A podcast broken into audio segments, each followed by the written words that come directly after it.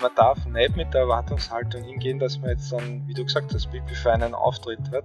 Die Website passt super, das Logo passt super und deswegen laufen wir die Leute die digitale Tür ein. Ähm, da muss natürlich dann eine gewisse Strategie sein. Wenn ich dann nicht überzeugend bin, dann hilft mir das beste Branding. Was sind die ersten praktischen Steps, um meine eigene Marke oder mein eigenes Branding aufzubauen? Zuallererst wahrscheinlich umgangssprachlich ist Marke immer sofort mit einem Logo ähm, falsch äh, verknüpft. Branding ist quasi ein Toolset oder Branding ist die äh, von, von dem Übergreifenden, jetzt werden wir sehr in Fachbegriffe abtauchen. Gefährlich wird es nur, wenn man kein Talent hat und trotzdem das durchpusht. Dann wird es äh, tricky für Leute, die jetzt wirklich ein, ein grafisches Auge haben oder Talent, ähm, würde ich einfach empfehlen, dass, dass man sich auf der einen Seite diese Woche besucht uns der Michael Heindl. Er ist Creative Director bei der Digitalagentur Medane. Und was er genau macht, was sein Job ist, wer er ist, das wird er euch gleich sagen. Hallo Michael, herzlichen Dank, dass du heute da bist. Könntest du dich bitte kurz vorstellen, damit ich die Zuschauer und Zuschauerinnen ein bisschen näher kennenlerne? Hallo Dominik, äh, mein Name ist äh, Michael Heindl. Ich bin seit circa dreieinhalb Jahren bei Medani ähm, zu meinem Werdegang und wie ich dann zu Medani gekommen bin, äh, werden wir später sicher mehr erfahren. Spoiler Alert. Ähm, meine Aufgabe als Creative Director ist auf der einen Seite ähm, das, das, das, grafische Design, äh, die Konzeption und das eben quer über alle unsere Leistungen. Das heißt, das fängt bei Online-Shops an, geht über Webseiten genauso bis zu Branding und eben Printdesign. Ähm, am Anfang stelle ich da immer gerne so drei Bullet-Fragen, damit ich die Leute ein bisschen näher kennenlerne, damit es ein bisschen persönlicher ist. Und da sage einfach das Erste, was dir einfällt, sag einfach und dann gehen wir gleich zu der nächsten Frage über. Mhm. Ähm, erste Frage. Was ist dein Lieblingswochentag? Äh, Sonntag oder Samstag. Eh, weil Wochenende. Ähm, weil länger schlafen und ähm, da fällt mir eigentlich nicht recht viel mehr ein. Welche Hobbys hast du noch außer Design? Ich betitel mal Design als alles ja. Kreative, was du machst. Ähm, Radfahren, Berge oder generell die Natur, ähm, Mountainbiken, das CLE unter Radfahren und äh, bin ein ziemlicher Nerd. Also alles, was irgendwie mit, mit Tech äh, und äh, sonst Software, Hardware angeht. Okay. Sehr interessant. Und es gibt dann immer noch immer wieder solche Themen, mit denen du dich beschäftigst, die du gerade lernst, in die du dich gerade vertiefst. Und das ist meistens, zumindest ist es bei mir so, dass es immer so saisonal ist. Also jetzt habe ich gerade voll Bock, mich in das zu vertiefen, dann lerne ich das, lese ein Buch drüber, schaue mir Videos an und so weiter. Gibt es aktuell bei dir irgendein Thema, wo du dich gerade in das Thema vertiefst?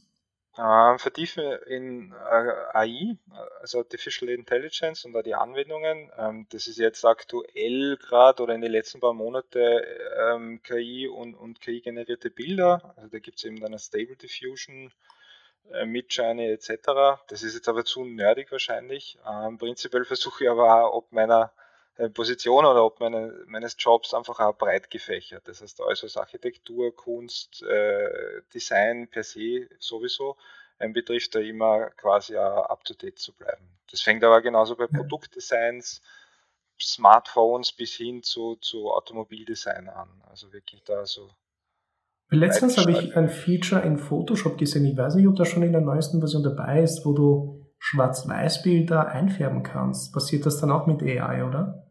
Genau, Adobe hat im Hintergrund, jetzt werden wir wieder sehr nerdig, äh, die Sensei-KI okay. äh, reingeschmissen. Ähm, da gibt es ja viele Features. Du kannst zum Beispiel bei Porträts äh, Emotionen darstellen. Also das ist wirklich nur mal so Schieberegler, wo du sagst, bitte glücklich, ähm, ein bisschen weniger glücklich oder zornig und der äh, manipuliert dir die Bilder. Genauso wie die Freistellinstrumente. Das, ist, das hängt halt wirklich dann ähm, quasi an, an äh, Sensei und die powert eigentlich auch bei Illustrator zum Beispiel Schattenwürfe, die halt quasi du definierst ein Objekt und sagst, die Sonne ist im 30 Grad Winkel. Früher hast du das nur bei Hand zeichnet, äh, jetzt äh, drückst du halt auf einen Button und das wird da automatisch berechnet. Puh, die, die, diese ganzen Sachen, die kenne ich noch gar nicht. Okay. Aber ich finde es halt mega interessant, weil es sind da halt so viel Arbeit da im Vergleich zu früher. Und das finde ich ist mega spannend. Aber in dieser Episode beschäftigen wir uns leider nicht mit AI, obwohl ich glaube, dass das auch ein ziemlich spannendes Thema wäre für dich. In dieser Episode, ähm, da würde ich gerne mit dir sprechen, weil das eben dein Part deines Jobs ist als Creative Director, würde ich gerne darüber sprechen, was es bedeutet, eine Marke aufzubauen, ein, eine, Konzep eine Konzeption für ein Branding zu erstellen. Wenn ich zum Beispiel sage, okay, jetzt bin ich ein Freelancer, ich habe ein paar Kunden, ich habe irgendein Logo gebastelt, ich habe irgendeine Webseite zusammengebastelt, das ist noch bei weitem kein Branding. Was macht überhaupt ein Branding aus? Wie kann ich das? Was ist eigentlich der Unterschied, was ist eigentlich der Unterschied zwischen Marke und Branding? Weil das wird, glaube ich, auch oft als ein und das Gleiche verwendet. Und all diese Sachen, da würde ich mich extrem gerne mit dir jetzt darüber unterhalten. Bevor wir in das Thema eintauchen, würde ich gerne nur kurz dich, deine Entstehungsgeschichte hören. Wie bist du jetzt bei der Medani-Agentur gelandet? Was war dein Weg bis dahin? Könntest du das vielleicht kurz zusammenfassen, damit wir ungefähr einen Überblick haben, von wo kommst du und was du jetzt bei Medani machst? Mhm. Ähm, kommen äh, du, also ich bin ziemlicher Quereinsteiger, kommen du eigentlich aus der bildenden Kunst. Also ich habe auf der Akademie der bildenden Künste gegenständliche Malerei studiert, habe dann während dem Studium für mich ähm, festgestellt, dass der Kunstmarkt und also ich bin, ich mal nur immer gern vorweg äh, geschoben, das ist ein Hobby. Ähm, Kunst ist ein irrsinnig wichtiger Bestandteil, ähm, Galerien besuchen etc., wo wir vorher eben bei Was machst du in deiner Freizeit waren. Habe für mich festgestellt, dass eben, wie sich der Kunstmarkt entwickelt und generell auch das Künstler ist mal 24-7 ähm, durchgehend, dass das eben für mich nichts ist und habe mich dann immer mehr mit Grafikdesign äh, quasi beschäftigt durch das das auf der Bildenden des Studiums sehr frei ist, habe ich da eben dann auch vom, vom Kenntnisstand und vom Know-how ähm, Vorlesungen besuchen können und dann eben InDesign gelernt etc. und bin dann auch direkt nach dem Studium äh, in eine klassische Werbeagentur eingestiegen, habe dann äh, zwei, drei Agenturen durch gehabt, die eben normales klassische, klassisches Print und eine, und eine klassische Werbegrafik quasi ähm, betreut haben. Das heißt, da hat man ich habe das Glück gehabt, dass ich unterschiedliche Agenturen äh, besuchen durfte, wo ich für Packaging Design ähm, bis hin eben zu 16 Bogen Plakaten oder eben dann auch ähm, Print Editorial Design gemacht habe. Das heißt Magazine layoutieren. Ähm, danach, ich habe sehr viel unterschiedliche Etappen gehabt, äh, wo ich sehr dankbar bin, weil ich ja unterschiedliche ähm, Organisationsformen und Strukturen kenne. Danach bin ich dann bin zur Untergruppe gekommen, äh, genauer bei Doka, da war ich beim Brand Management. Das Doka, falls man die nicht kennt, das sind so Schalungstafeln und eben im Baubereich. Ähm, das ist ein riesengroßer Konzern, der agiert weltweit und war da auch für, für Grafikdesign direkt im Headquarter angestellt. Danach habe ich wieder ein paar Agenturen durchgemacht, unter anderem auch, die gibt es glaube ich mittlerweile ja nicht mehr, ähm, Wiener UX-Agentur, ähm, wo ich eben dann auch zu, zum ersten Mal im digitalen Bereich zusammengekommen bin. Das war aber eher auf der, auf der reinen und einer sehr, sehr konzeptionellen UX-Schiene. Also da ging es ja zeitweise um, wie funktionieren Bankterminals ähm, bis hin zu Online-Shops, ähm, wo man eben dann, dann Kunden auch ähm, Lösungen konzipiert hat und äh, die Grafik dann in-house äh, gleich umgesetzt worden ist, entweder vom Kunden oder eben von uns als Dienstleister. Danach war ich dann kurz beim Startup. Ähm, das war äh, sehr kurz und das war direkt äh, vor Medani. Ähm, ich war davor nur, ich habe so eine Phase gehabt, da war ich zwei, drei Jahre, glaube ich, nur 30 Stunden, weil, weil ich einfach Work-Life-Balance äh, geschätzt habe. Mittlerweile bin ich wieder 40 Stunden, aber mit sehr viel Liebe, Schweiß und Tränen, so wie in jedem Job. Aber das, das gehört einfach dazu und es macht irrsinnig Spaß aktuell bei Medani. Ähm, und wie vorher erwähnt, ist eben meine Rolle quasi der, der, der zentrale Anknüpfungspunkt. Ähm, also vorweg, Medani macht Online-Shops, Webseiten, Printdesign, Branding und das Social Media Marketing. Und äh, die, die grafische Gestaltung und die Konzeption, die durchläuft halt, also das ist quasi meine, meine, Hauptstation, wo ich eben auch dafür verantwortlich bin, dass das kohärent und dass er hochqualitativ nach außen geht. Also da hilft das eigentlich sehr viel, dass du so breit gefächert bist.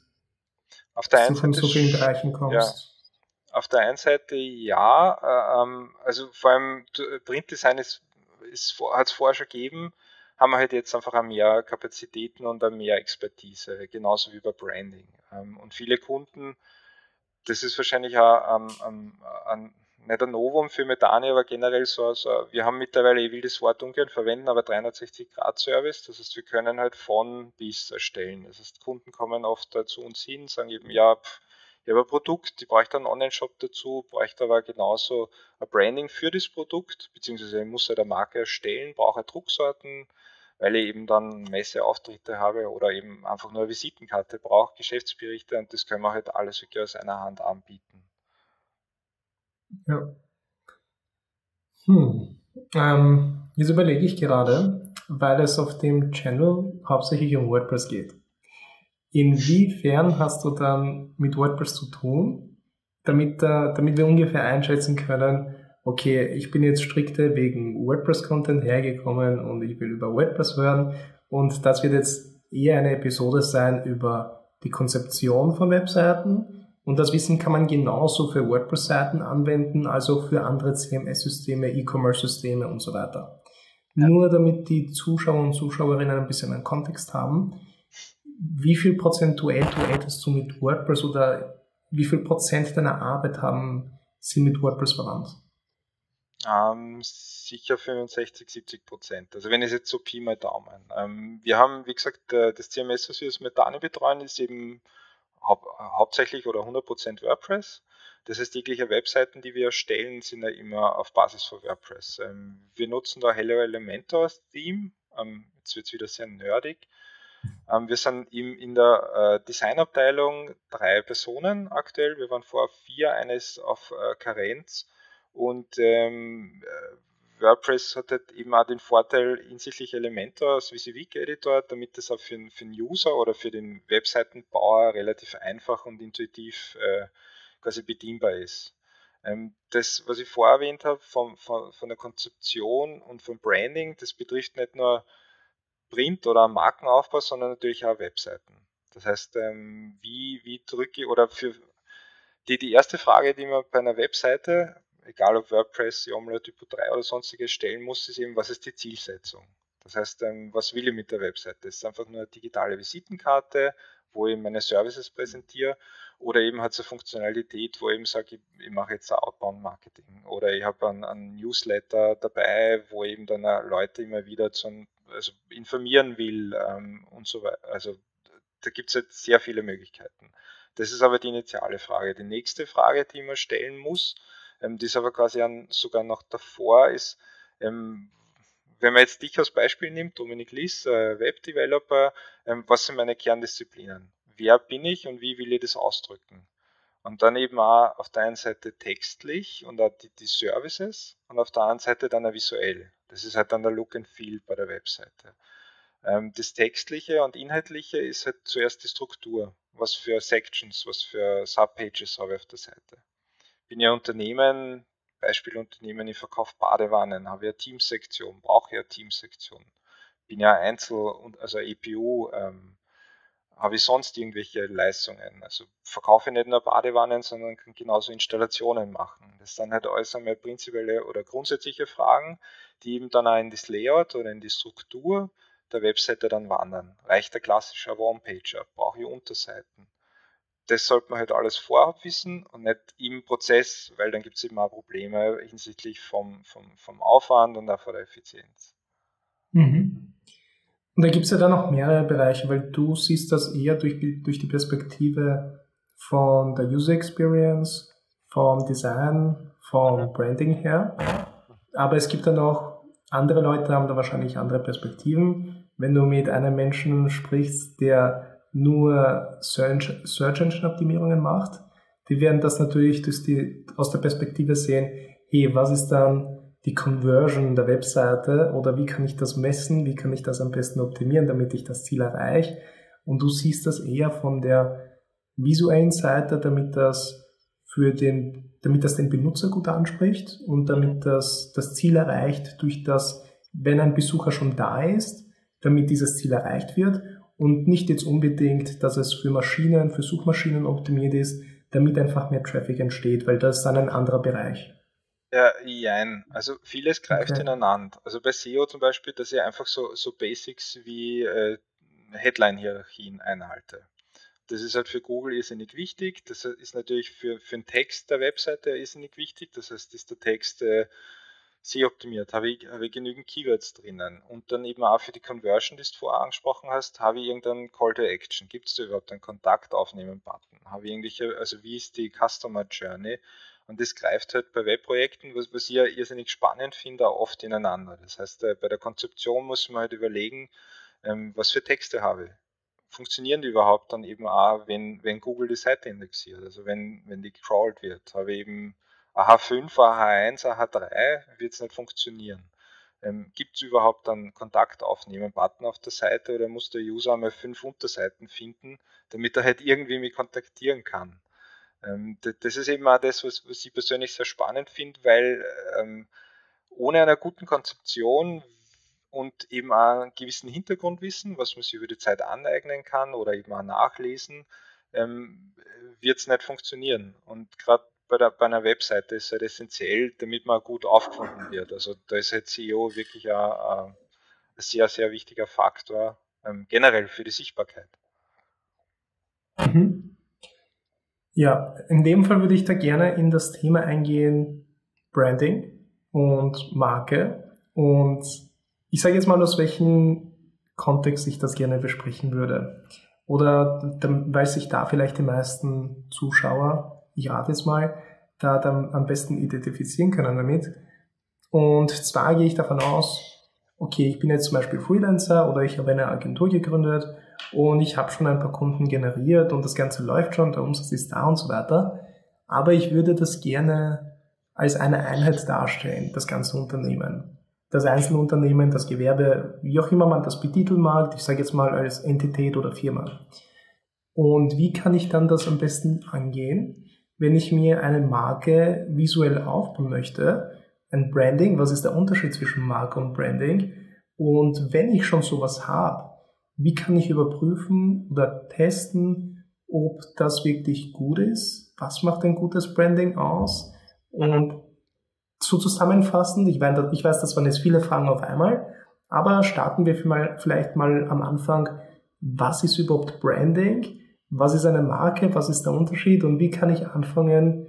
Oder was sind die ersten praktischen Steps, um meine eigene Marke oder mein eigenes Branding aufzubauen? Mhm.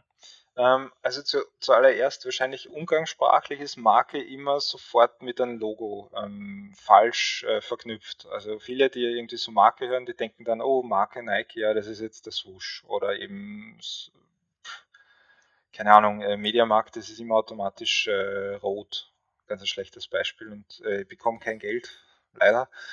Ähm, und da ist eben so, dass ein Branding, Branding ist quasi ein Toolset oder Branding ist die äh, von, von dem übergreifenden, jetzt werden wir sehr in Fachbegriffe abtauchen müssen, aber von der Corporate Identity, das heißt die Identität der Marke.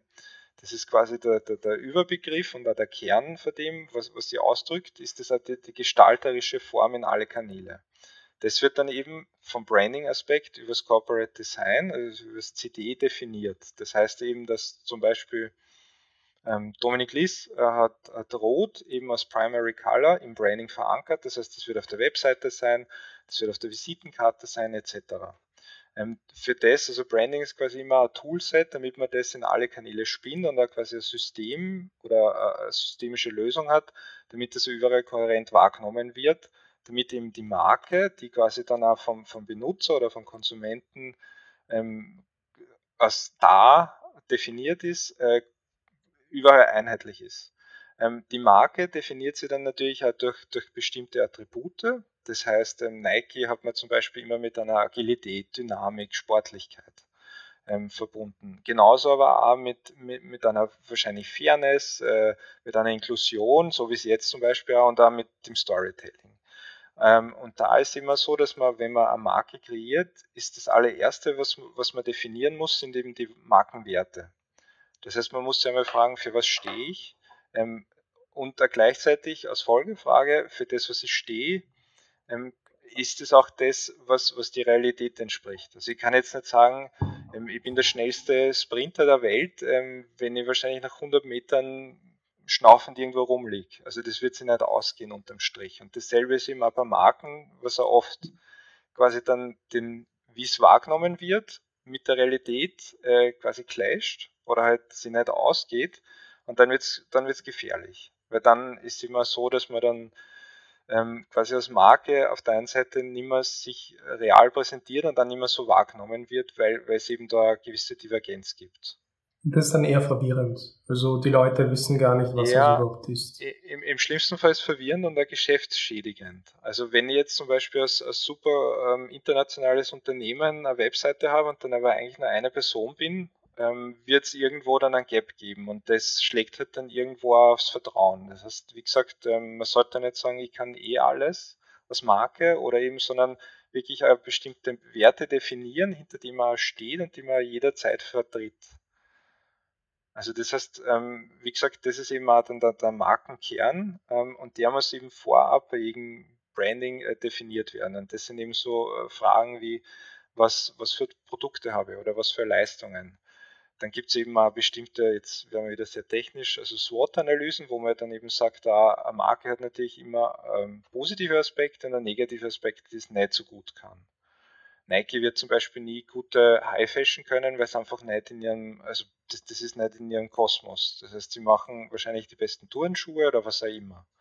Ähm, oder sind eben dann auch für, für äh, Sportkleidung definiert. Wenn Nike jetzt ein Auto rausbringt, werden sie wahrscheinlich gutes Marketing brauchen, damit es irgendwer kauft oder dann mit einem schnellen Auto ähm, quasi auch assoziieren kann. Und das Slogan ist dann Just Drive It just drive it fast.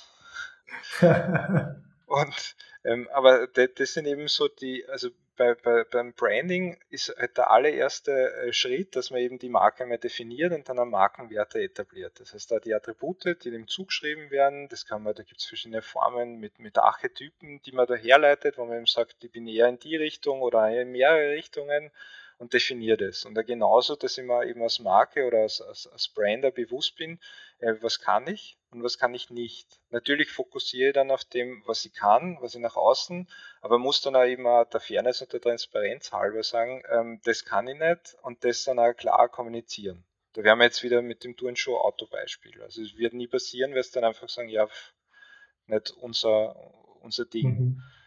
Ähm, und das sind immer so Fallstricke. Und das fängt dann eben auch beim, beim äh, Corporate Design oder auch bei der Corporate Identity und eben auch bei der Corporate Culture, das haben wir schon sehr weit gesponnen, mhm. an, dass man eben das, was, was das Unternehmen definiert, ähm, zum Beispiel wir als Methani, wir haben bestimmte Werte, die vertreten wir dem Kunden gegenüber, die vertreten wir aber in-house, intern. Also jeder Mitarbeiter hat einfach einen gewissen Kodex, äh, wo man eben sagt, man ist fair, man ist transparent, ähm, man ist dem Kunden gegenüber offen. Man versucht immer die beste Leistung zu geben, ähm, die, die man natürlich in der Arbeit widerspiegelt, aber auch genauso in der Mentalität. Das heißt, jeder von uns quasi trägt natürlich auch die Marke Metani nicht nur in die Kundengespräche mit, sondern irgendwo auch als, als Person im, im Privatleben. Weil es einfach auch ein paar Aspekte gibt, äh, die müssen halt da sein. Und das, das ist bei, bei Marken genauso. Und äh, es wird eben dann immer schwierig oder da gibt es dann eben auch so, so, so Loopholes und Problemzonen, wenn Marken quasi nach außen was vertreten, was aber eigentlich nicht stimmt. Das kann eben sein, wenn man es zum Beispiel an Produkten hernimmt, das Produkt hat eine schlechte Qualität, man sagt aber, das ist jetzt eine Premium Quality oder so. Dann wird das wahrscheinlich in einem hochpreisigen Segment ziemlich schnell abstürzen, weil Leute immer eine gewisse Erwartungshaltung haben. Es wird ja so kommuniziert im Marketing oder wo auch immer die Marke hält es aber nicht. Und das ist das, was ich vorher gemeint habe mit, ähm, dann wird es da wahrscheinlich ja irgendwann ein Misstrauen geben und das nach hinten losgehen. Das heißt eben, man muss da wirklich auch klar abgrenzen, das kann ich, das kann ich nicht oder für das stehe, für das stehe ich nicht. Und wenn das im Vorhinein nicht definiert ist und man selbst eigentlich keine Identität aufbaut oder auch nicht weiß, für was man steht, was man eigentlich macht, sondern einfach nur irgendwie das, dann wird wahrscheinlich das einmal löchrig werden und eben auch vom, mhm vom, vom Corporate Design, wenn es nicht gut durchstrukturiert ist. Das heißt auch mit was für Farben verwende ich, was für jede Farbe hat eine andere Wahrnehmung. Also ähm, es gibt Signalfarben, wie zum Beispiel das Rot. Das heißt, das hat immer äh, auf der einen Seite anziehende oder abstoßende Wirkung. Wir sind halt einfach auch so polpsychologisch, aber jetzt äh, trifft es ja. schon ein bisschen ab. Aber, das aber wenn ich, wenn ich jetzt zum Beispiel hm, merke, Okay, ähm, ich würde gerne meine Marke oder mein Branding, Corporate Identity, Corporate Design, hm, ist vielleicht nicht die beste Art und Weise, aber ich werfe das mal alles in ein Ding rein. Wenn ich äh, der Meinung bin, okay, ich sollte mich visuell verbessern, so wie ich mich präsentiere im Internet, Und was wäre dann der erste Step, den ich machen sollte, damit ich das, den ersten Step in die richtige Richtung mache? Weil viele Leute denken sich, okay, ich suche neue Schriftfarben aus, neue Farben aus, gebe das auf meine Webseite mit neuen Bildern und dann bin ich fertig. Oder ist vielleicht der richtige Weg, hey, soll ich mir immer vielleicht die Frage stellen, wofür stehe ich, was will ich anbieten, so wie du gesagt hast, was will ich auch nicht anbieten, soll ich erstmal die, den Content ausarbeiten, also in dem Fall Texte und die Struktur von dem Ganzen und so weiter. Und die Schriften, Farben und so weiter, die kommen erst danach auf Basis von den Werten, die ich mir erarbeite. Oder ist auch der richtige Weg, hey, ähm, ich erstelle mir mit einem Designer ein Brand Manual und da will ich diese Farben, diese Schriftarten haben und bitte erstelle mir ein Konzept, das ich dann für alle Social Media Posts verwenden kann. Was wäre da der erste richtige, richtige Schritt, wenn ich mich in die Richtung entwickeln mag, das bei meiner eigenen Firma, bei, einem, bei meinem eigenen Unternehmen zu machen? oft, oft geht es Hand in Hand. Also die, die erste Frage, wer bin ich und was will ich eigentlich und auch was für Zielgruppe will ich ansprechen, geht dann eben auch einher. Also ich kann jetzt nicht sagen, ich bin äh, super serious und high sophisticated Business und habe dann, warum immer Comic Sans oder irgendeine ganz verspielte Schrift, weil wenn eben so Straightforwardness ähm, versucht zu vermitteln, dann muss natürlich da äh, dementsprechende Typografie vorhanden sein oder auch in der Bildwelt. Also es wird, das ist eben, ähm, es braucht natürlich Experten, dass man das sieht, ähm, oder wenn man, aber es ist halt so, dass, dass man zuerst einmal ähm, quasi wem will ich ansprechen. Dann kann man natürlich auch Recherche betreiben, das ist ja irrsinnig wichtig. Das heißt, man kann sich Mitbewerb anschauen, man kann sich auch generell ähm, das, das einmal anschauen, wie passt das überhaupt zu meiner Zielgruppe demografisch oder passt es auch vom, vom Look and Feel? Also ich werde kein, sage jetzt irgendein ganz banales, dummes Beispiel, aber ich werde kein, kein, kein ähm, keine Ahnung, ich habe ein, ein Pensionistenheim oder eben ja für, für Ältere und dann habe ich irgendwie dann schaut es aus wie Lego oder Playmobil. Kann funktionieren für ein paar ich Personen. genau das gleiche aber, gedacht. Aber, aber es ist eben dann irgendwo clasht und, und dann, mhm. dann habe ich eh sofort das Feedback. Ähm, und wichtig ist dann auch, ähm, die, also das, das Feedback von Leuten nicht zu negieren. Oder auch, wenn, wenn da eben sagen, okay, irgendwas hat, sie kann es nicht definieren, sondern das als Anhaltspunkt nehmen und nicht dann eben immer so für sich selbst überzeugt zu sein, dass das dann eh passt. Also, dass das, ja, mir gefällt jetzt rosa ähm, und es muss auch rosa sein, sondern ja, ist das überhaupt für die Zielgruppe? Weil natürlich kann man das machen für einen privaten Brand oder halt für mich selbst, aber das Geschäft wird äh, schädigend sein. Also, ja, das habe ich mir schon oft überlegt, weil ich habe halt als Hauptfarbe rot gewählt. Einfach ohne viel zu überlegen, was dann jetzt die Farbphilosophie dahinter steht, weil Aha. die meisten Firmen, die mit IT zu tun haben oder im Tech-Bereich sind, die haben meistens blau. Also das ist so, glaube ich, ganz klassisch, dass blau sehr stark vertreten ist. Und mein einziger Gedanke war, okay, ich mag mich irgendwie abheben. Ähm, Rot passt eigentlich ziemlich gut. Gut trifft sich auch, okay, von den Ländern her trifft sich das auch eigentlich auch ziemlich gut, weil äh, ich bin geboren und aufgewachsen in Österreich. Meine Familie ist aus Polen, beide Fahnen haben rot-weiß in, den, äh, in, den, in der Fahne. Und es hat auch, es hat sich auch gut angefühlt, so ein bisschen so, okay, es ist was anderes. Aber ist zum Beispiel jetzt in dem Fall, nehme ich jetzt gleich mich als Beispiel, ist für die Dienstleistung, die ich anbiete, also in dem Fall WordPress Development, Web Development, ist Rot eine gute Farbe oder gibt es eine konträre Nachricht an einen potenziellen Besucher der Webseite? Naja, das ist immer die Zielgruppe. Also bei Rot ist es so, auf der einen Seite ist die, die, die Warnfarbe oder Signalfarbe, das heißt bei Ampeln rot sind wir halt konditioniert, bleiben wir hoffentlich immer stehen. Ähm, und genauso, dass das eben auch quasi eine, eine unter Anführungszeichen abstoßende Wirkung hat, eben durch das, weil wir immer da triggert sind drauf, das heißt U-Achtung. Alles, was immer rot ist, Warnschilder, Stoppschilder etc., sind meistens rot weil wir halt einfach auch so konditioniert sind. Auf der anderen Seite hat Rot aber genauso eine, eine gewisse Grundaggressivität und auch so eine Dynamik. Also es ist ja immer so, deswegen ist zum Beispiel Ferrari ist rot. Oder zumindest in vielen äh, Gehirnen so, so verankert, das ist halt Ferrari rot etc. Ähm, und das hat natürlich dann auch die positiven ähm, Vorteile, die du dann genauso in dein Brand bringst, wenn du eben sagst, okay, das mit IT, warum alle blau sind, hat da gewisse Hintergründe ähm, und auch von der, von der Farbwahl ist, ist äh, nicht ganz, ähm, sage ich mal, so unnatürlich, dass das so verändert wird, weil blau definieren wir meistens dann eben auch mit, mit einer gewissen Professionalität, hat eine gewisse Ruhe in sich und so weiter. Ähm, äh, dass das aber auch vom, vom Konzeptionellen, wenn du jetzt eben sagst, Österreich, Polen, ähm, Rot hat es da drinnen oder du wolltest da eben einen, einen, einen Kontrast setzen, dann ist das, also von der Herleitung ist schon legitim wie gesagt, du musst da halt auch bewusst sein, wenn es jetzt, keine Ahnung, mit einem roten Briefpapier, dann werden halt die Leute es aufmachen und dann wird es nochmal reißen. Aber das kann genauso ein guter, positiver Impuls sein. Da, da kommt da irgendeine Mahnung vom Gericht. Ja. Was ist da schon wieder für ein Strafzettel? Genau. Ähm, aber, ja. aber wie gesagt, ähm, es hat jegliche Farben haben positive und negative Wirkungen. Ähm, mhm. es ist natürlich dann auch wieder so, dass, was du vorher angesprochen hast, dass viele Kulturkreise Farben auch ganz anders wahrnehmen. Also Rot hat zum Beispiel, habe jetzt keine Ahnung, aber im arabischen Raum eine andere Bedeutung wie im asiatischen, andere wie im mitteleuropäischen. Ähm, es ist, ich glaube, das ist jetzt gefährliches Halbwissen, aber ich glaube, in Indien ist es doch so, da heiratet man schwarz und das Begräbnis ist weiß, oder ich weiß es jetzt nicht, aber es gibt zum Beispiel mhm. ein Land, da ist es genau äh, invertiert wie bei uns. Ja, genauso wie, okay, wir verstehen das, also neigen Kopf von ja, oben nach unten als genau. Ja und das als Nein und in Bulgarien ist es, glaube ich, umgekehrt. Ja, das, das ja, Nein also von oben nach unten ist Nein ja. und seitlich ist Ja. Und, und das ist eben das. Aber das, das war jetzt kein überprüftes Wissen, das habe ich jetzt nur gehört. Deswegen mag ich da jetzt niemanden beleidigen, falls das nicht so ist. Das korrigierst mich bitte, wenn, da, wenn ich da falsch liege. Bitte unbedingt. Also Riesendisclaimer, gefährliches Halbwissen.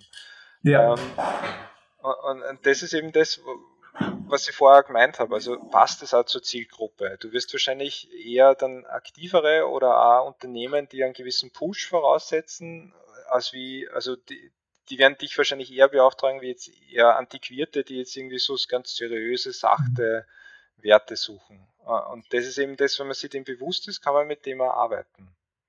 Und damit wir jetzt den Zuschauern und Zuschauerinnen ein bisschen so einen praktischen Input geben können.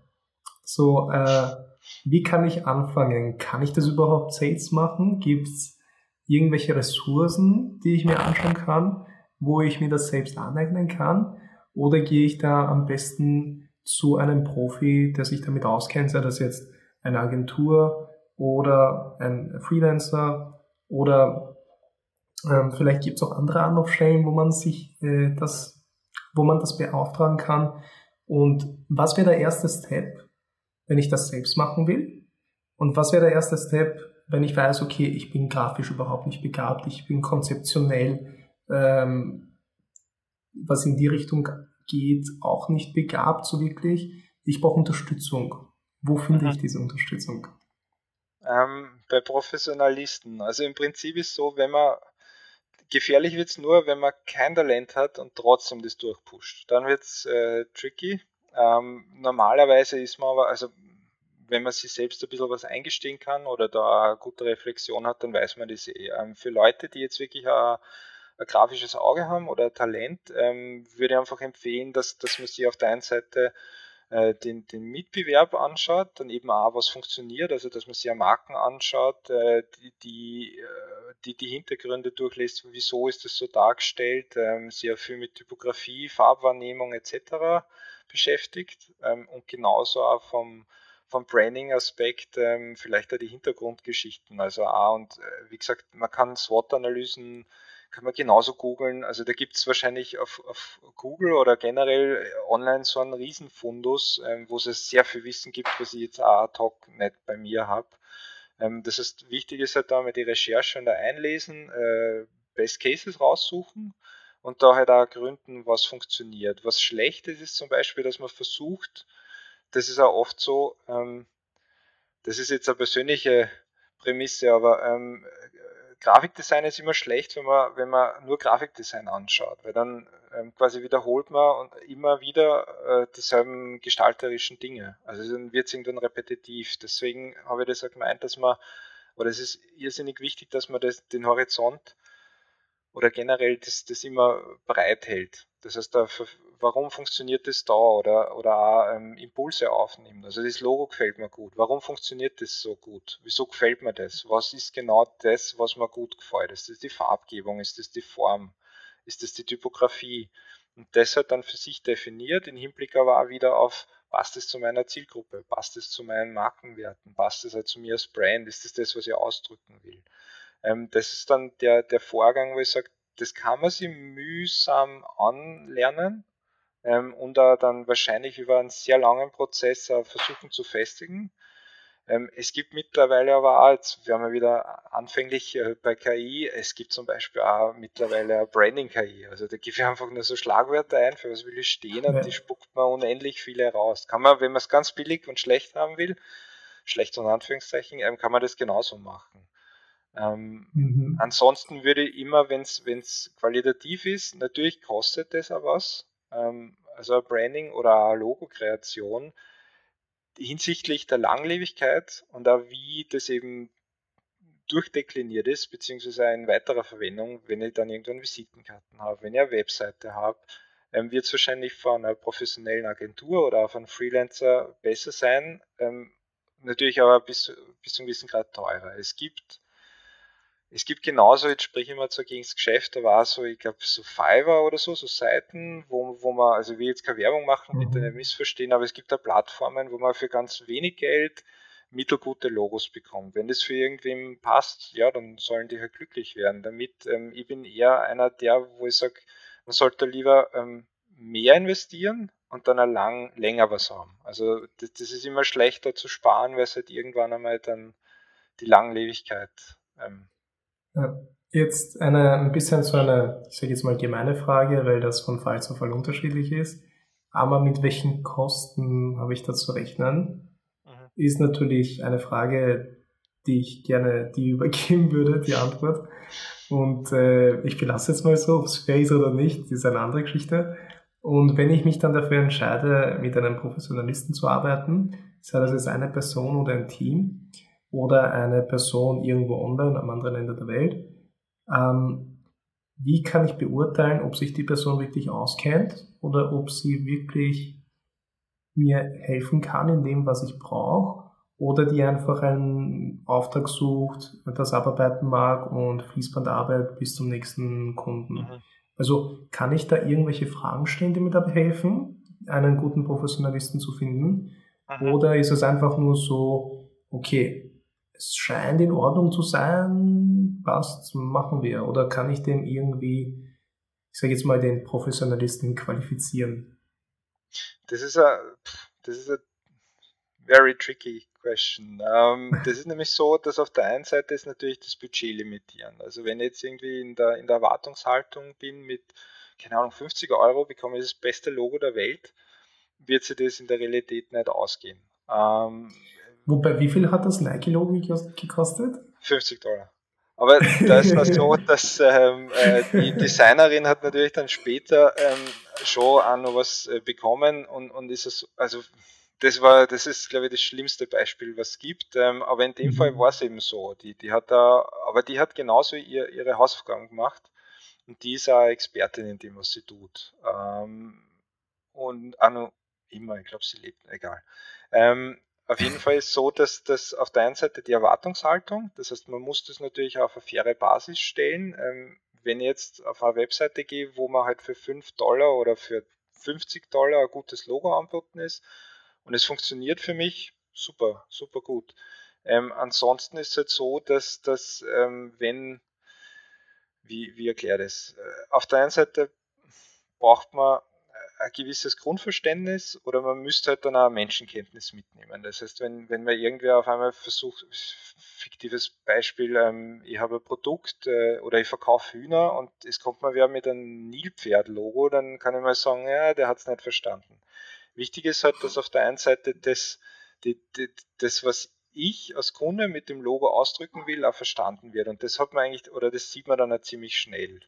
Also ob, ob das in die richtige Richtung geht ähm, und wenn zum Beispiel, oder was, was ich, das ist jetzt nur subjektiv und ich hoffe, ich steige da niemanden auf die Zehen, aber wenn zum Beispiel Leute immer nur Ja sagen, äh, bei uns ist es auch oft so, dass beim Tagesgeschäft äh, wir müssen auch sehr oft Nein sagen, weil halt nicht, nur weil es der Kunde sagt, heißt es nicht gleichzeitig, dass es gut ist.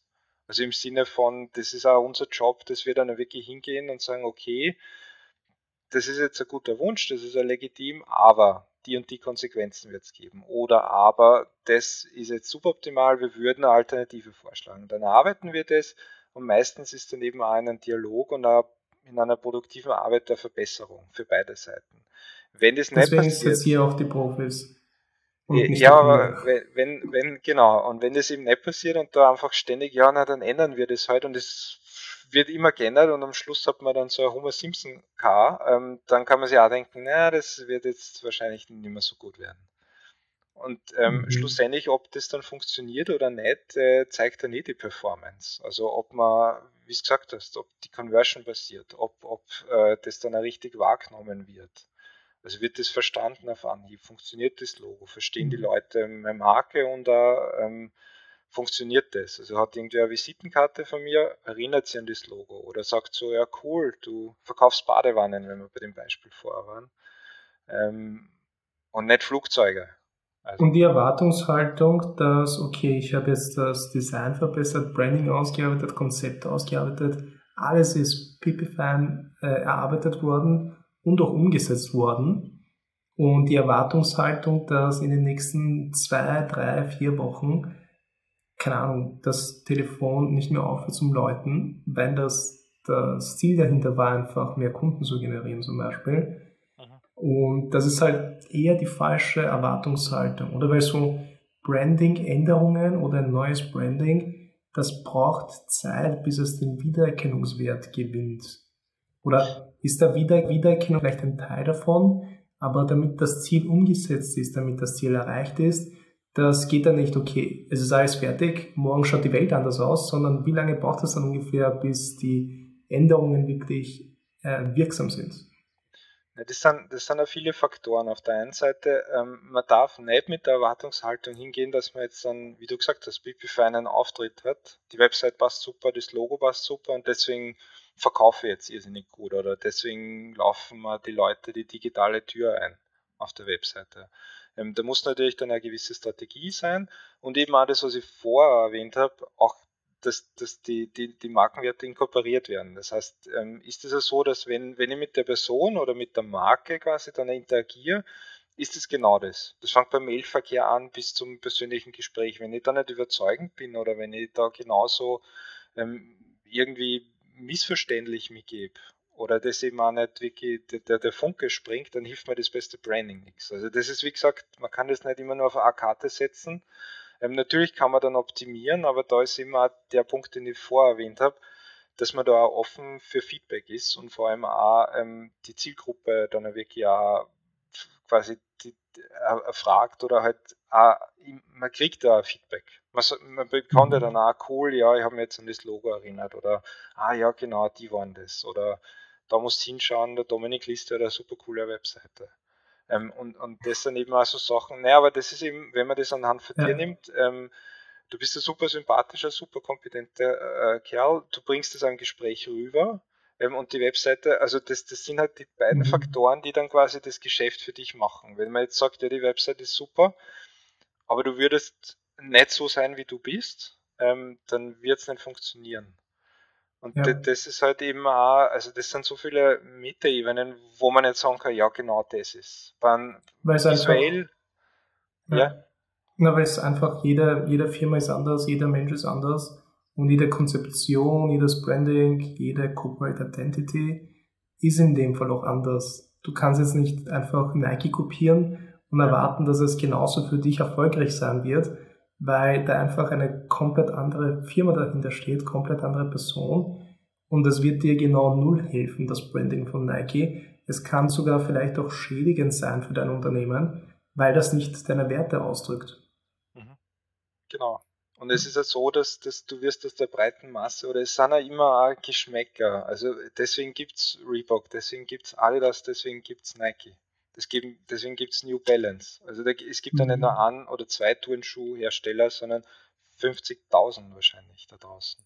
Und ja. das ist eben auch wieder das, fühlt sich die Zielgruppe angesprochen, an wem richtet es? Und da ist halt auch schon so, dass selbst bei Nike, Produkte werden ja auch iteriert. Das heißt, es gibt immer wieder Verbesserungen, weil sie eben auch dann, dann offen für das Feedback sind oder eben auch mit den Athleten kooperieren und die eben ihnen dann Feedback geben und die sich halt nicht hinstellen und sagen, ja, aber mein Logo oder mein Schuh ist jetzt das Beste der Welt. Ähm, ich werde da sicher nichts verändern, sondern das ist eben immer ein dynamischer Prozess. Ja, und langsam werden wir uns schon den Ende nähern, weil wir schon eine, eine Zeit lang quatschen. Ein Thema würde ich da noch gerne anschneiden. Und zwar, das ähm, haben wir letztens bei einer vorigen Episode gehabt, wo wir über SEO gesprochen haben. Das ist, dass SEO jetzt nicht einfach so ist, also in dem Fall Search Engine, Search Engine Optimization, ist nicht einfach so ist, dass, okay, du konfigurierst das einmal, du setzt überall den Meta-Title, Meta-Description, du lässt das indexieren bei Google in der Search-Konsole und dann passt das, sondern das ist einfach ein dauerhaftes Verbessern, Betreuen, Anpassen, Content ausarbeiten. Also Google ändert was, man passt sich an, an damit man wieder hoch rankt. Und wie ist das im Vergleich zu, zum eigenen Branding? Weil ich kann das nur anhand von meinem eigenen Beispiel nennen. Also bei mir, was sich am öftesten geändert hat, ist wahrscheinlich der Slogan. Also, den man dann, also so ein Claim, den man dann hat. Zum Beispiel, jetzt habe ich den Claim, Your Web Project Done Right zum Beispiel. Aber ich habe schon äh, den Claim gehabt, Make Your Website Work oder sowas. Und das hat sich halt durch mehrere Sachen durchiteriert. Manchmal war der länger, manchmal war der kürzer. Und wie stehst du dazu oder ist das überhaupt der richtige Weg, dass wenn das einmal das Konzept ausgearbeitet ist, dass es dann in Stein gemeißelt ist und das muss durchgezogen werden, egal was? Mhm. Oder bist du eher der Meinung, dass das sollte sich anpassen, das sollte sich verändern, man sollte Sachen ändern, man soll Sachen ausprobieren, weil vielleicht funktioniert das einfach nicht in dem speziellen Fall mit der Zielgruppe, sondern man muss ein paar Sachen ausprobieren, damit man ein Gespür bekommt, was spricht die Zielgruppe an und was drückt mich am besten aus bei dieser Zielgruppe initial ist, ist eine gewisse Experimentierfreudigkeit sicher nicht schlecht. Es kommt halt immer auch auf, auf, also bei dir ist es ein bisschen schwierig, weil du ja eigentlich doch quasi als Developer auch Dienstleistungen verkaufst und du sowieso in einem sehr dynamischen Business bist. Also du musst da vom, vom technischen Know-how immer den Status quo und dann in Zukunftssicherheit denken und so weiter. Also das, das kann man schwer jetzt mit, ich sage jetzt irgendwas, einer 0815 Firma vergleichen, die Möbel herstellt. Ähm, da tue ich mir natürlich leicht. Die hat halt andere Herausforderungen. Na, natürlich, also das, das äh, nicht mhm. irgendwie leicht geredet, aber da ist es jetzt so, da habe ich eher ähm, Produkt, äh, äh, ein gewisses Produktsortiment und da tue ich mir auch leichter mit einem Claim. Also bei dir ist es ja so, würdest du jetzt zum Beispiel auf IT-Security shiften oder einfach mehr an, an Fokus auf das legen, würdest wahrscheinlich einen Claim wieder iterieren, weil das halt dann auch besser zu der Zielgruppe passt. Ähm, und das, das meine ich mit dem, es gibt dann wieder eher Unternehmen oder Organisationen, die sind eher statisch behaftet, wie zum Beispiel Nike. Die haben jetzt, also die haben einen Markt, die haben Produkte, physische, das bleibt bis in alle Ewigkeit so. Das Just Do It, ich meine, gut, das kann eine Automarke genauso sein, aber ähm, das, das greift halt da in dem Fall.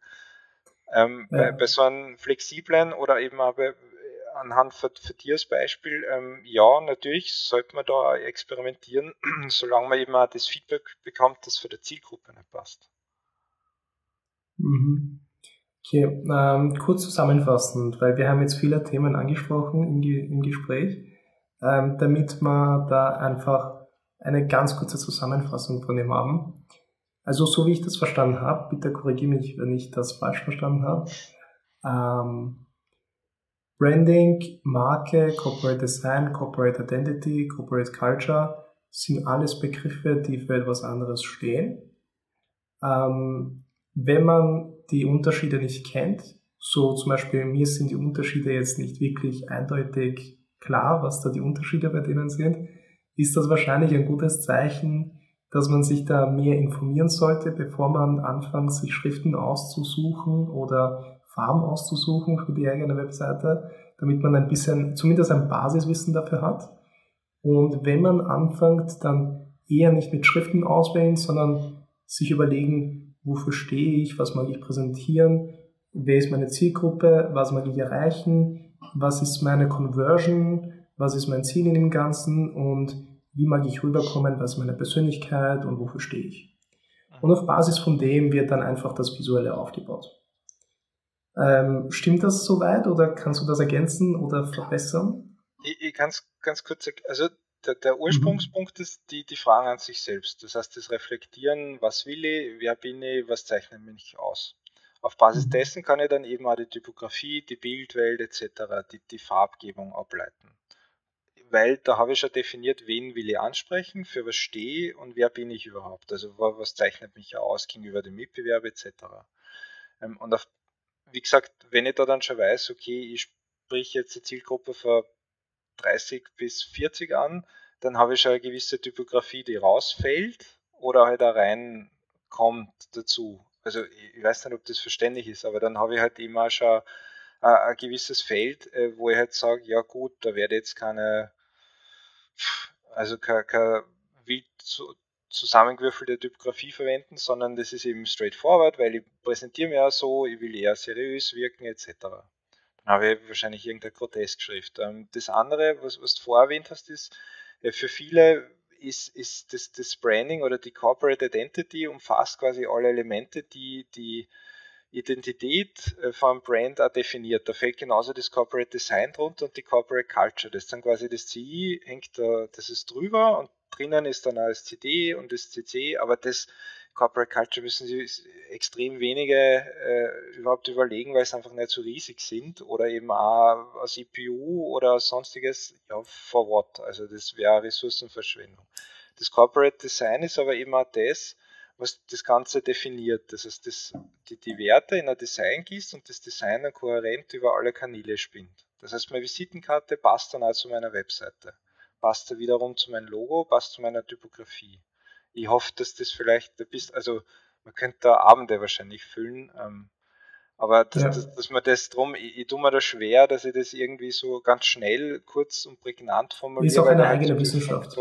Ja. reingreifen. Ähm, und, und, aber initial auf alle Fälle einmal die, die Werte definieren. Für was steht man? Wem will ich ansprechen? und was äh, sind da quasi, was kann ich gut, was kann ich schlecht. Wenn man, wenn man das einmal weiß, dann hat man eh schon eine Identität aufgebaut. Dann kann ich eben weitergehen und sagen, okay, wie definiere ich mich nach außen? Wie will ich das, was ich vorher definiert habe, dann auch quasi dem, meiner Zielgruppe kommunizieren? Was für Bilder verwende ich? Was für Farben? Was für Typografie? Und, mhm. und, so, und das geht halt dann Schritt für Schritt. Dann hat man eben dann einmal ein Logo, dann hat man eben auch, irgendwann einmal weiß man, okay, so schaut meine Visitenkarten aus, so schaut meine Webseite aus. Natürlich hat man dann Spezialisten, die können das in einer Form gießen, die können man dann ein Brand Guide oder Brand Manual erstellen etc. Aber so für sich, wenn man sich das selbst aufbauen will, dann ist es halt gerade wichtig, dass man, dass man die Phasen der Reihe nach durchgeht. Weil wenn man jetzt von hinten anfängt und irgendwie sagt, nein, wähle einmal die Schriftart aus, weil die schaut cool aus und baue dann den Rest rundherum, das mhm. wird nicht funktionieren. Oder irgendwann kommt man halt dann einmal auf, auf an, an gewisse Problemzonen oder Stolpersteine, wo es dann auch schwierig wird, die zu navigieren, ohne dass man jetzt sehr viel Erfahrung hat. Ja, das ist so, als würdest du einen Film drehen wollen. Du wählst als erstes die Location aus, wo der Film gedreht wird, bevor du weißt, was du eigentlich erzählen willst. Genau, ja. Also zuerst würdest du mal ein gutes Skript brauchen und ein Drehbuch und eine mhm. Geschichte, die du halt erzählen willst und dann kannst du mal, also dann hast du mal die Charaktere und so weiter. Also das, das ist immer mhm. das Wichtige und auch das, was viele Leute ignorieren oder einfach übersehen oder nicht durchdenken und dann wird es eben ja. löchrig und das erkennt man dann eben auch, dann performt die Marke nicht. Eine Frage haben wir noch ausgelassen, das kannst du gerne ganz grob äh, von bis beantworten. Mit welchen Kosten habe ich zu rechnen? wenn ich ah. mir ein, äh, so ein Brand Manual oder Brand Corporate Identity erstellen lassen mag. Also bei uns, Gott, ich sollte das auswendig können, aber ich sage mal so, das fängt sicher bei minimal 300 Euro an und geht drauf bis 2200 Euro. Da hat man aber dann auch wirklich schon, also bei uns ist halt so das Ziel, dass, dass wir mit dem Kundenwunsch mitskalieren. Ein gutes Branding, ähm, wie gesagt, würde aber erst irgendwo bei wenn wir jetzt nur ein Logo baut, bei 500 äh, Euro ansetzen, ähm, vor allem wir sind eine Agentur, also wir sind sehr viele Personen und so weiter. Das heißt, wir müssen ganz anders wie Freelancer agieren. Bei Freelancer sind die Preise natürlich ähm, viel geringer zu halten, weil ja weniger Nebenkosten entstehen. Ähm, aber ähm, wir haben halt so ein klassisches Branding ist halt bei 1500 bis 2000 Euro. Und da ist aber so, dass wir dann auch schon ein Designsystem andenken. Das heißt, äh, wir konzipieren das Logo im Hinblick auf, auf äh, analog digitale Kanäle. Das heißt, das funktioniert auf Webseiten. Und äh, vom, vom Konzept her ist da eben dann auch schon ein gewisser Grund, Grundrauschen an die Typografie würde man vorschlagen, die Farben, da haben wir Primary Color, Secondary, das ist dann natürlich auch schon als gutes Regelwerk drinnen. Ähm, das heißt, da ist nicht so, dass man einfach nur, ja, da bekommt man ein Logo, sondern da bekommt man halt schon wirklich auch ein Konzept rundherum und das, das lässt sich ja oft äh, für viele Kunden von uns dann auch gleich weiterverwenden. Beziehungsweise wir nutzen das ja dann selbst, wenn wir dann wirklich auch Print und, und Web gleichzeitig aufbauen. Und ganz äh, egoistisch ist gefragt, ähm, so wenn das jetzt, sage ich jetzt mal, One-Pager ist oder mit fünf Unterseiten, also bis zu fünf Unterseiten Webdesign. Ja. Jetzt, äh, weil ich das hm, vielleicht bei mir selbst andenke, äh, welche, äh, wie schaut es da preislich aus ungefähr?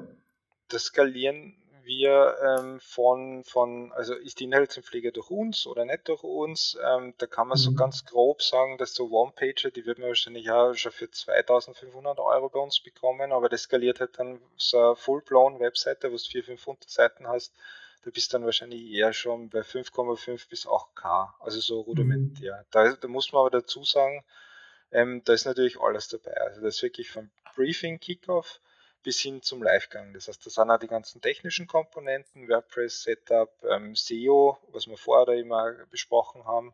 Ähm, da gibt es verschiedene SEO-Plugins, da muss man es natürlich dementsprechend optimieren. Ähm, das Webdesign, da ist auch eine Einschulung von uns dabei, bis hin zum Livegang.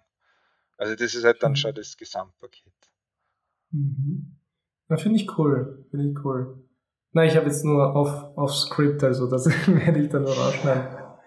Weil ich aber, da wird da wahrscheinlich ein bisschen mehr was in die Richtung noch was zu machen.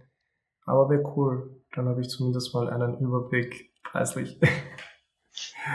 ähm, ja, äh, das war's. Äh, ich würde jetzt noch so drei Abschluss-Bullet-Fragen stellen, damit wir das, wie am Anfang begonnen haben, jetzt auch abschließen. Und die erste Bullet-Frage ist, ähm, Design gibt's nicht. Und das, was du jetzt gerade machst, den Beruf gibt es nicht. Was würdest, son was würdest du sonst machen? Äh, professionelles Oxidieren. Kannst du das näher erklären, weil das sagt ja gar nichts. Ein- und ausatmen. Nein, es war ein Scherz, wenn man das sonst machen wird. Also ich habe gedacht, das ist so Bearbeitung von Metall vielleicht, irgendwie so ganz spezielle Art Nein, sonst, von... Sonst, sonst wäre ich Maler wahrscheinlich. Also mhm. gegenständliche Malerei. Okay. Maler und. Landstreicher. Ui. ähm, was ist das nervigste Feature von WordPress? Das ist äh, der heilige Gral und auch das nervigste ab und an, wenn es rumpackt, Elementor. Werde jetzt okay. von, von, der gesamten Designabteilung wahrscheinlich geschlagen, aber. Ui. ähm, was war dein letzter Aha-Moment, wenn es um WordPress geht? Also das letzte Mal, wo du mit WordPress gearbeitet hast oder irgendwas erfahren hast, so, oh, das kann WordPress auch oder das geht auch. Was war so dein letzter Aha-Moment? Das ist eine gute Frage. Ähm, wie einfach, also wie einfach WordPress von, von der Bedienung ist gegenüber anderen Systemen.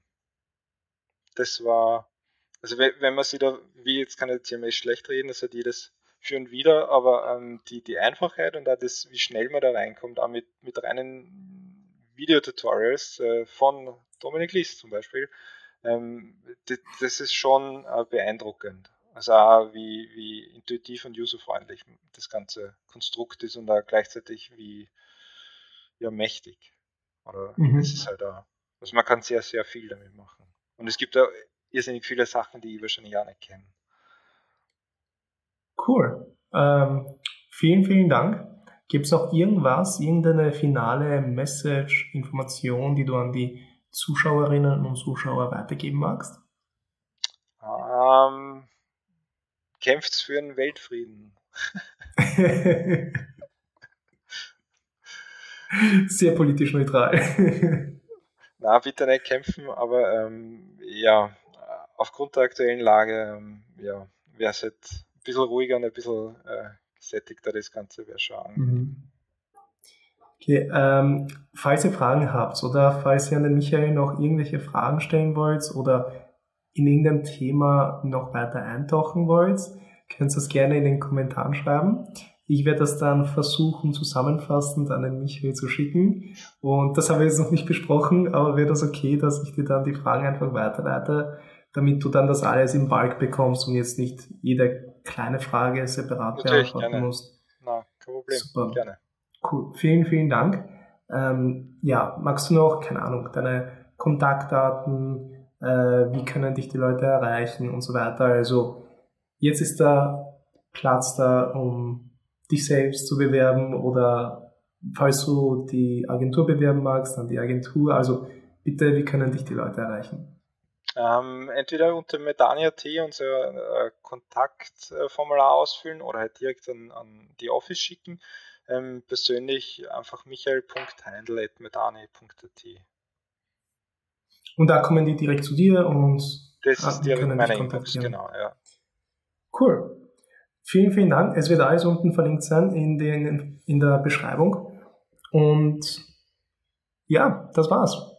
Vielen Dank, dass du dir die Zeit genommen hast, dass es geklappt hat, dass wir das Gespräch gehabt haben. Hat mich echt sehr gefreut, dass Danke wir uns in die Themen vertiefen konnten. Hoffentlich sehen wir uns dann bald in Real Life und dann können wir ein bisschen so plaudern.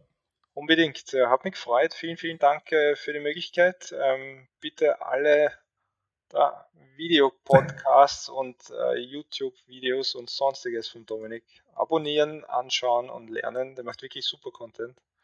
Und danke, danke. auch für die Zeit und für die Möglichkeit. Danke, dann schönen Abend noch. Ciao.